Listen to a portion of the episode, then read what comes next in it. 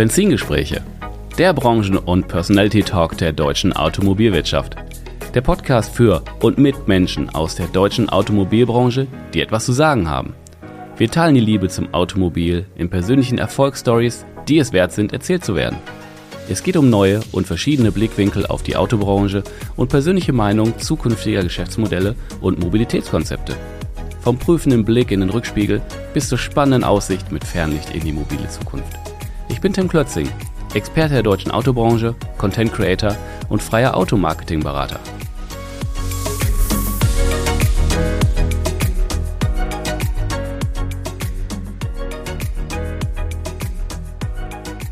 Dieser Podcast wird präsentiert von Jareto, dem Finanzierungsexperten für den Kfz-Handel. Auf jareto.de könnt ihr als Autohändler schnell und einfach Autokredite und Leasingkonditionen für eure Kunden vergleichen, anfragen und abschließen. Und das mit Top-Zinskonditionen. Euer Vorteil: sekundenschneller, transparenter Vergleich, eine einheitliche Antragsstrecke und vieles mehr. Mit über 10 Banken für Absatzfinanzierungen holt ihr einfach mehr für euch und eure Kunden raus jareto.de.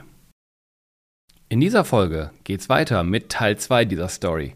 Wer den ersten Teil nicht gehört hat, klare Empfehlung, auch anhören, macht mehr Sinn.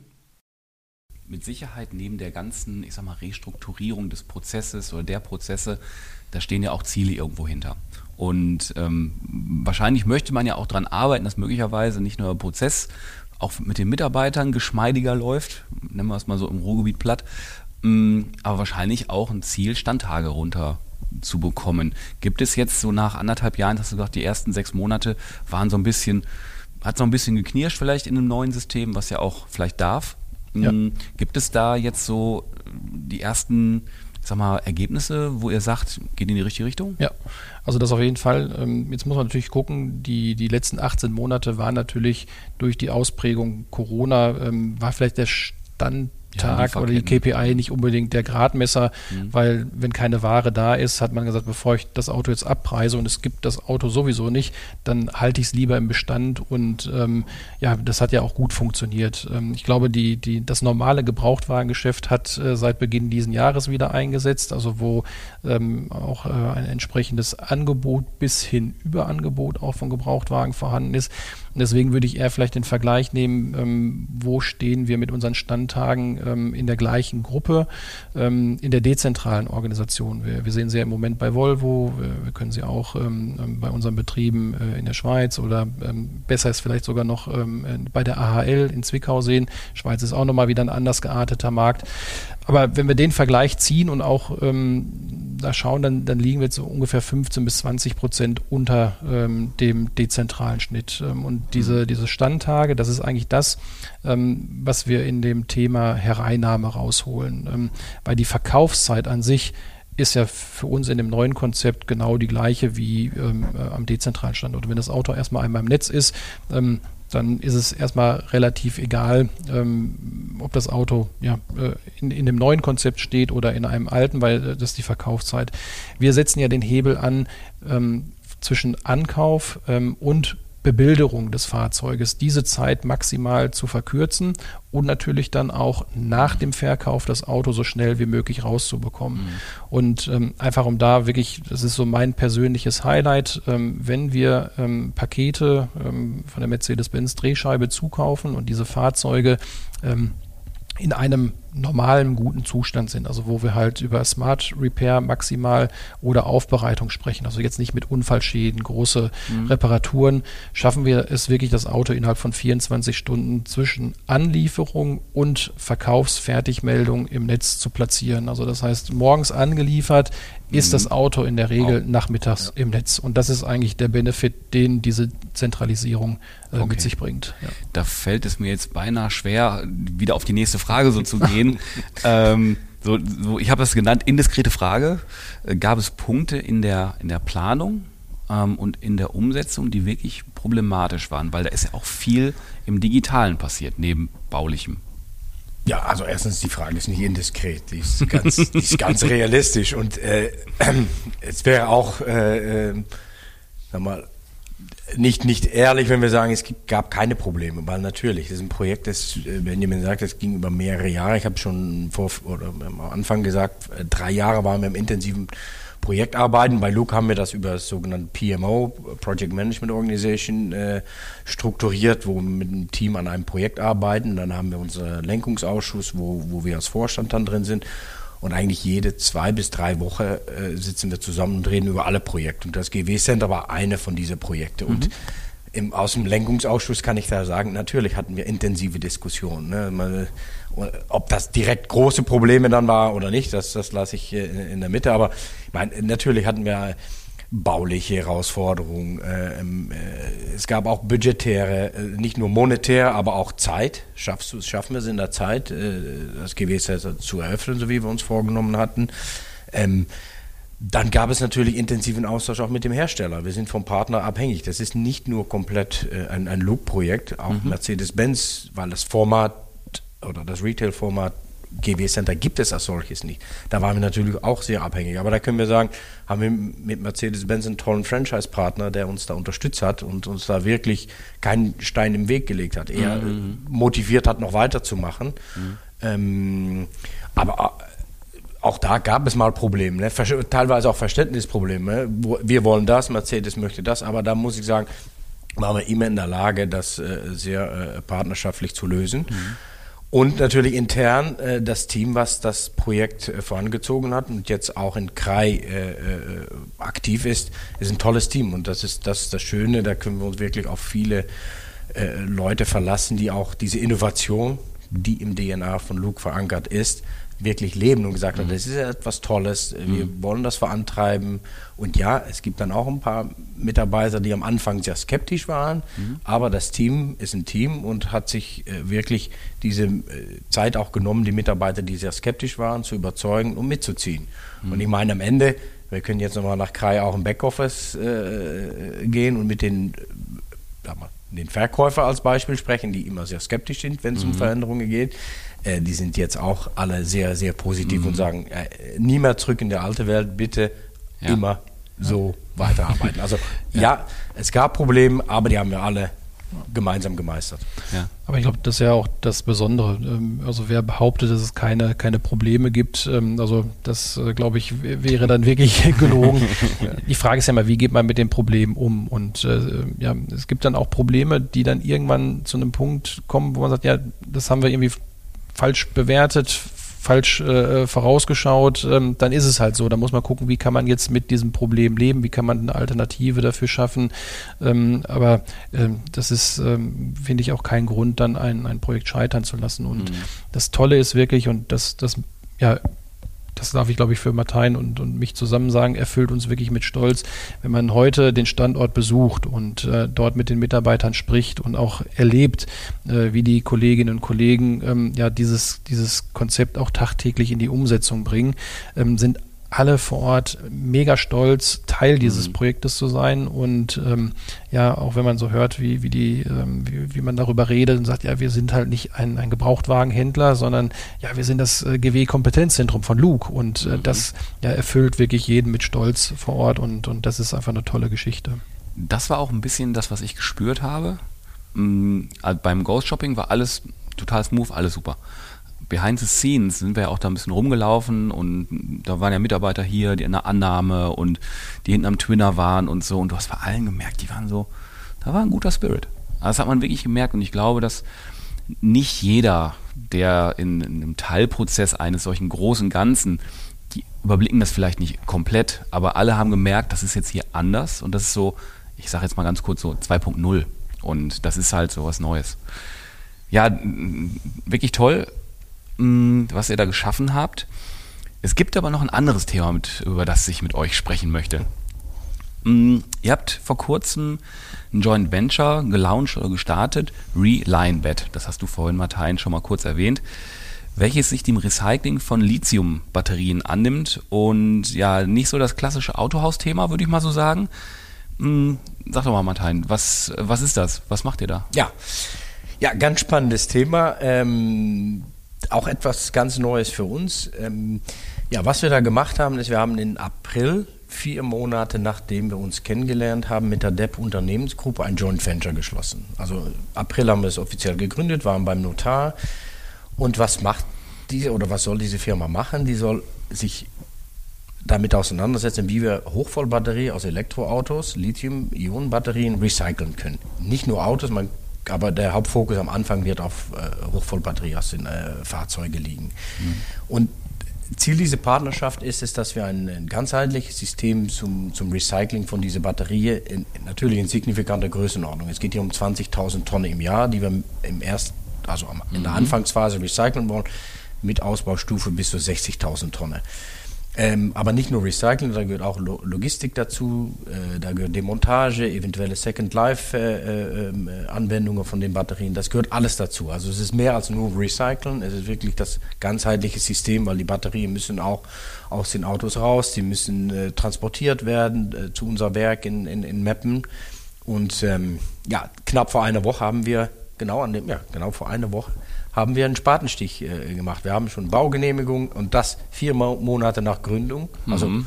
das ist schon äh, ähm, etwas äh, Außerordentliches, aber ich muss ich auch sagen, dass das Land Niedersachsen da sehr kooperativ ist und ähm, uns da toll unterstützt. Und in Meppen haben wir jetzt einen Spatenstich gehabt und im Moment wird gebaut. Mhm. Und das Ziel ist, dass September nächstes Jahres, also in einem Jahr, mhm. die ersten Batterien tatsächlich recycelt werden. Okay. Ja.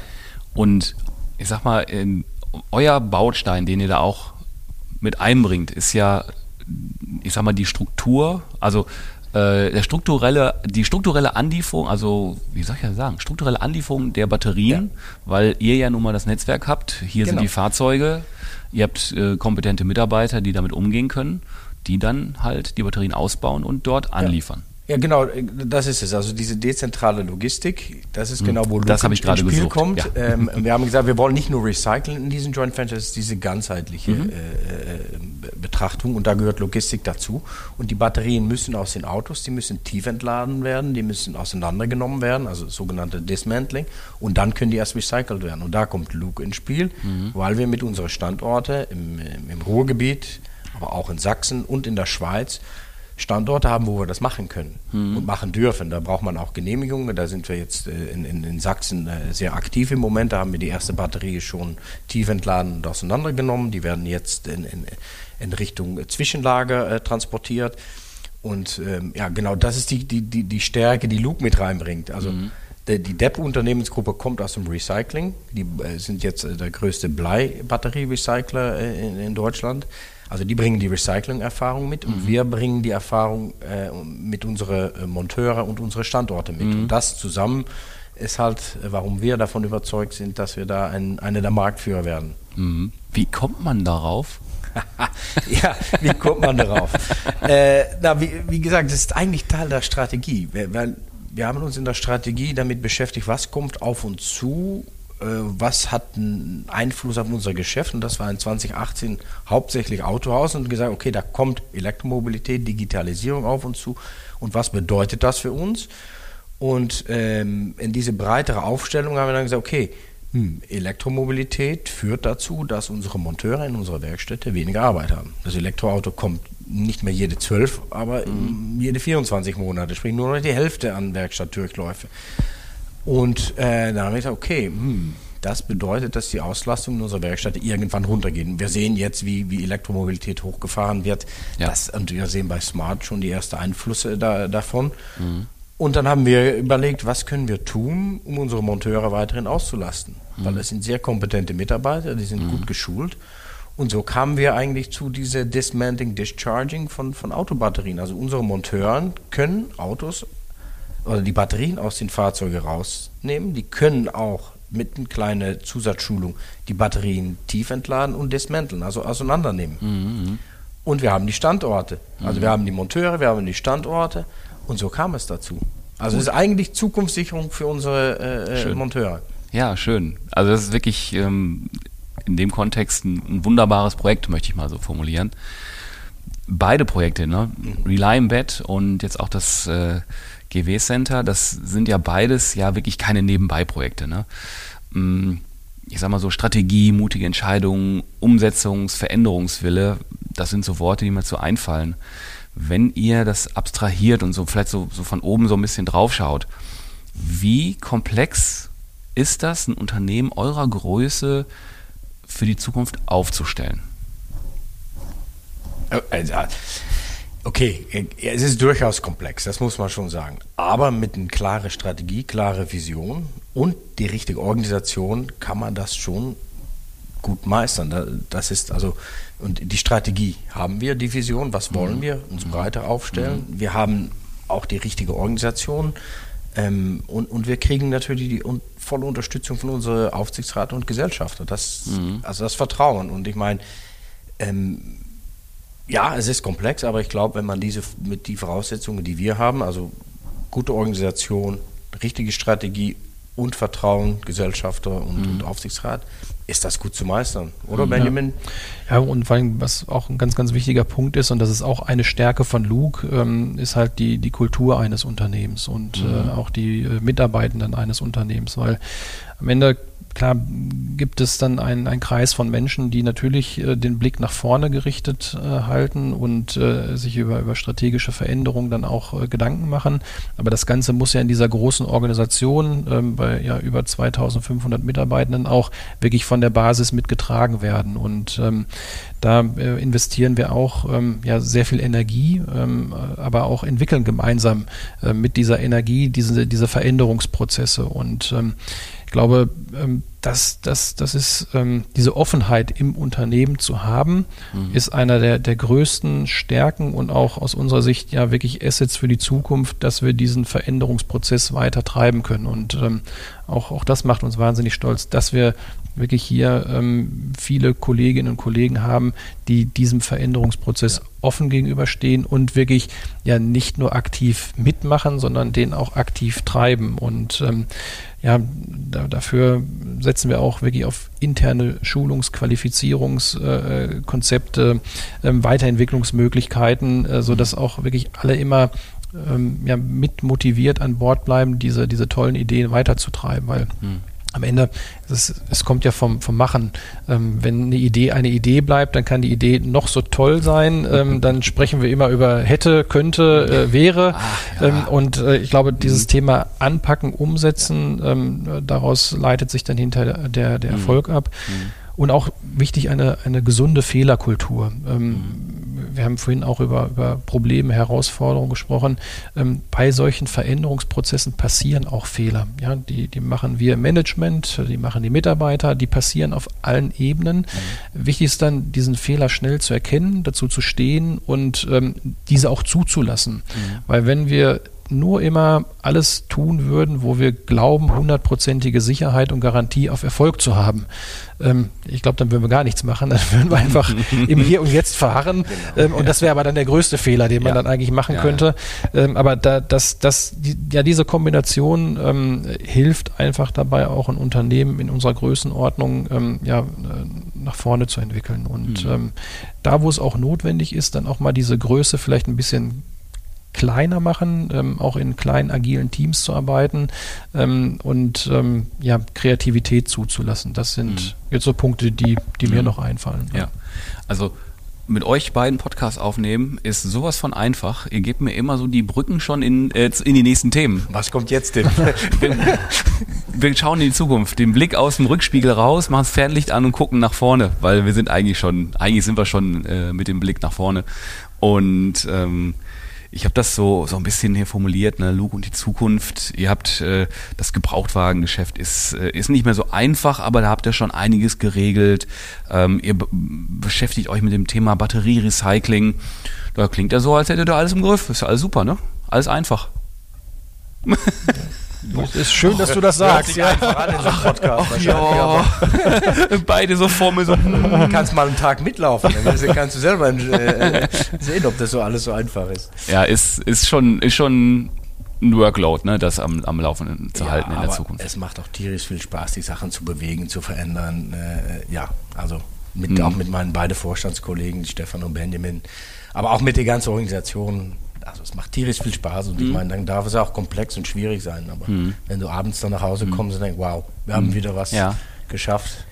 Also. Und was ich so bemerkenswert finde, ist so, ich sehe auch gerade dein Leuchten in den Augen, so wie ihr darüber sprecht. Und wir hatten ja, glaube ich, kaum Zeiten im Autohandel, die so agil und so herausfordernd waren wie jetzt.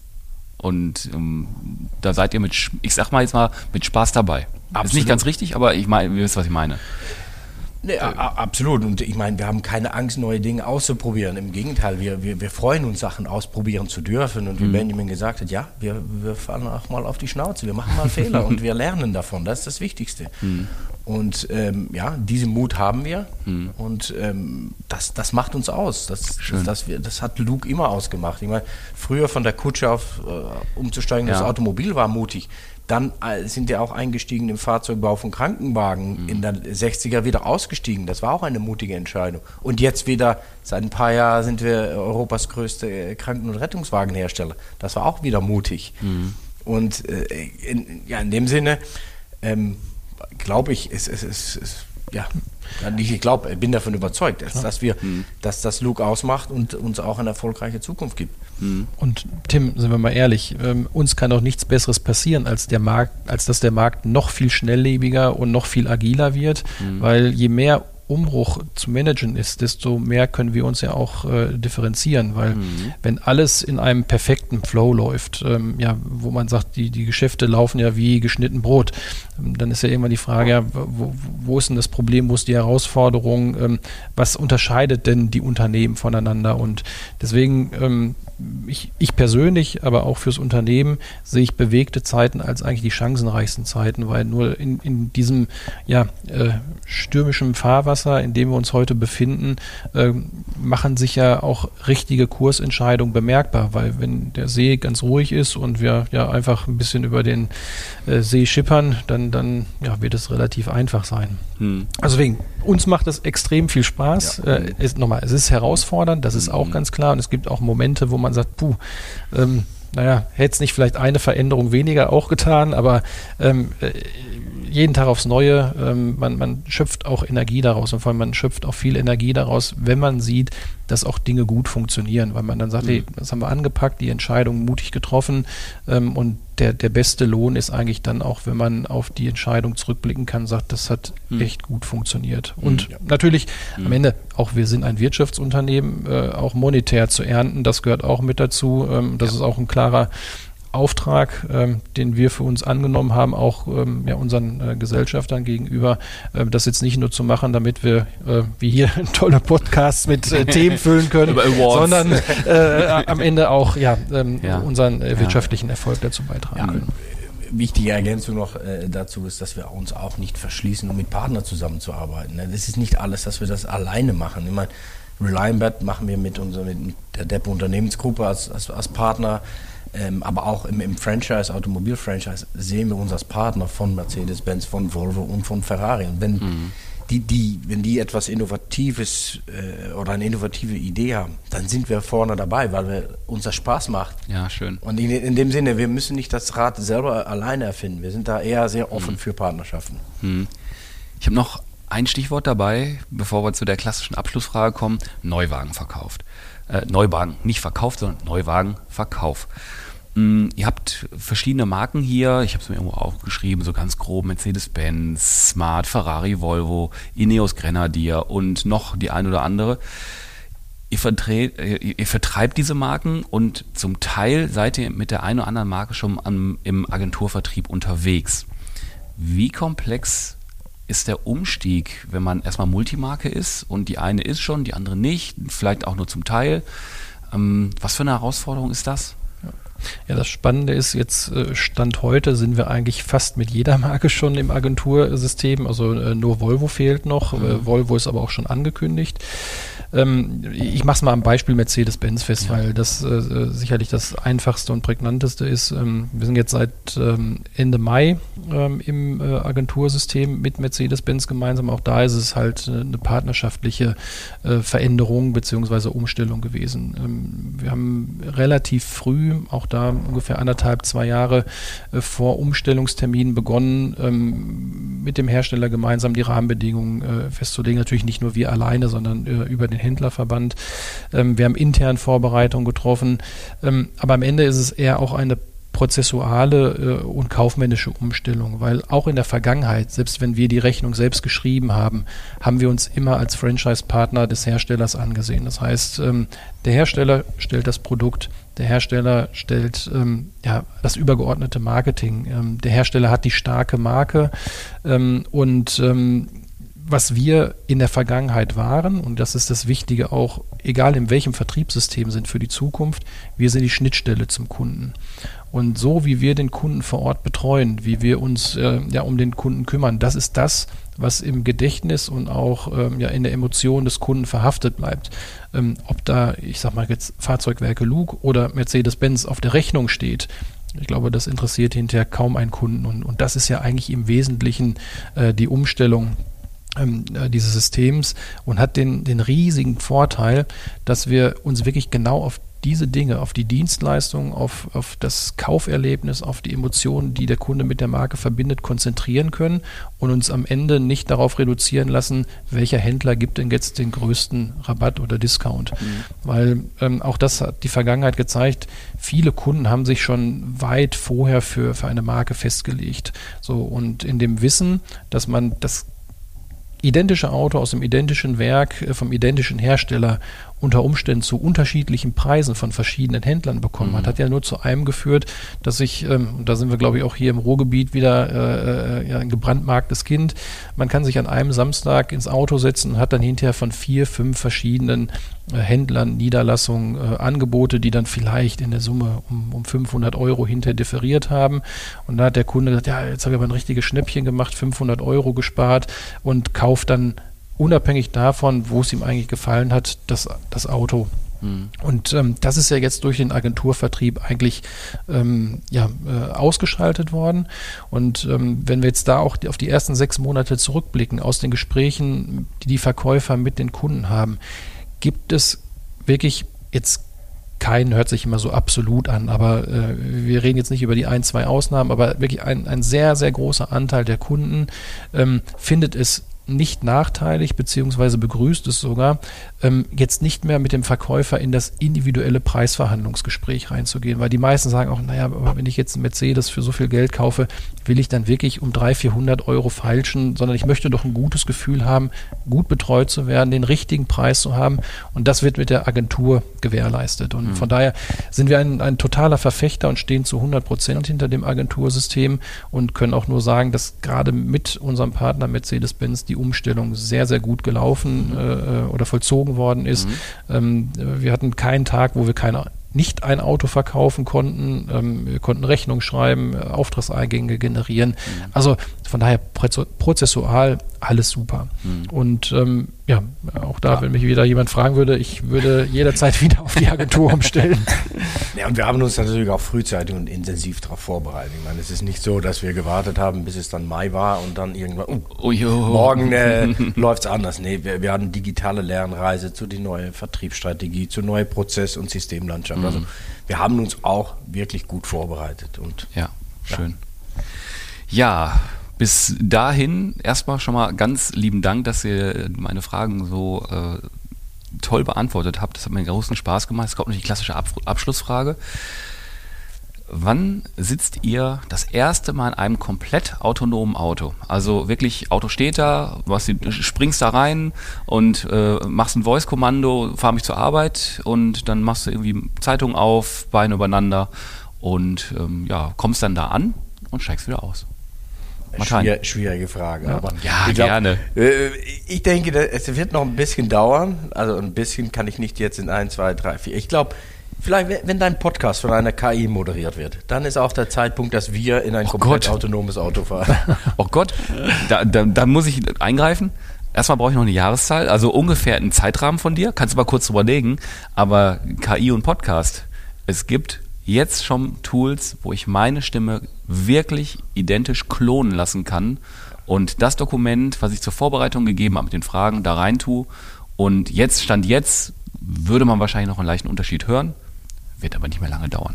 Ja, aber das ist dann nur die Stimme. Warte mal, wenn wir nicht direkt Antwort auf deine Frage. Was machst du da? Ja, ja, ja, dann, dann muss man halt gucken. Ne? Die KI muss dann halt nachfragen. Klar, die, die komplette, es, es gibt auch ähm, Avatare, also äh, virtuelle Assistenten und so. Da bin ich auch in einem Projekt drin und da überlege ich demnächst ähm, auch einen virtuellen Klon wie Twinner von mir machen zu lassen, weil das geht in 4K-Resolution schon mit Menschen. Und die, da tippst du Text ein und der spricht da mit dir. Und das ist inzwischen auch schon, die Fortschritte sind immens. Okay. Und jetzt, Martin, ungefähr ja. Zeitraum. Wann fährst du autonom? In Europa 2035. 2035? Ich würde das ein bisschen, ich würde das ein bisschen einschränken. Also ich glaube, dass der komplette Individualverkehr autonom ähm, äh, vollzogen werden kann. Das werden wir hier in Europa nicht erleben, weil dafür, also innerstädtisch wird es meiner Meinung nach nur sehr, sehr schwer möglich sein. Mhm. Ähm, auf den Autobahnen würde ich wahrscheinlich sagen, ab 2030 ähm, mhm. ist das durchaus möglich. Mhm. Ja, die Rahmenbedingungen noch alle, ne? Also genau. die Fahrzeuge selber sind ja schon sehr weit. Deswegen haben wir auch gesagt, in Europa dauert das viel länger. USA und, und China sieht man schon, dass es mhm. diese Fahrzeuge gibt in mhm. ein ja, kontrollierte Areas. Mhm. Genau. Ja.